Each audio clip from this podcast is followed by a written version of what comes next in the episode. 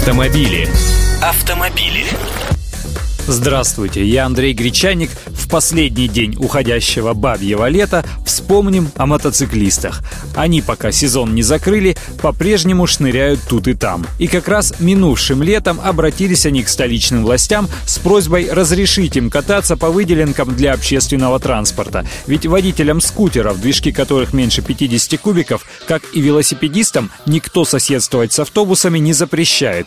А мотоцикл, который всего-то чуть больше по габаритам, должен ездить только там, где машины. Байкерам тогда назначили встречу на 12 сентября, и представители объединения мотограждане пообщались таки с руководителем Департамента транспорта и дорожно-транспортной инфраструктуры Москвы Максимом Лексутовым. Их доводы – мотоциклисты не будут путаться под колесами машин и автобусам не помешают. Аварийность с участием двухколесных снизится, снизится и напряженность на дороге. Столичные власти, надо сказать, мнение байкеров не разделяют и торопиться пускать их на выделенки не собираются.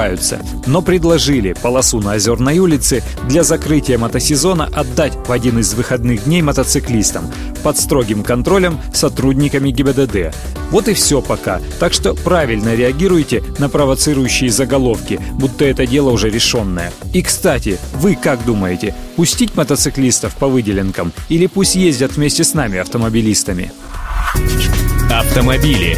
Автомобили.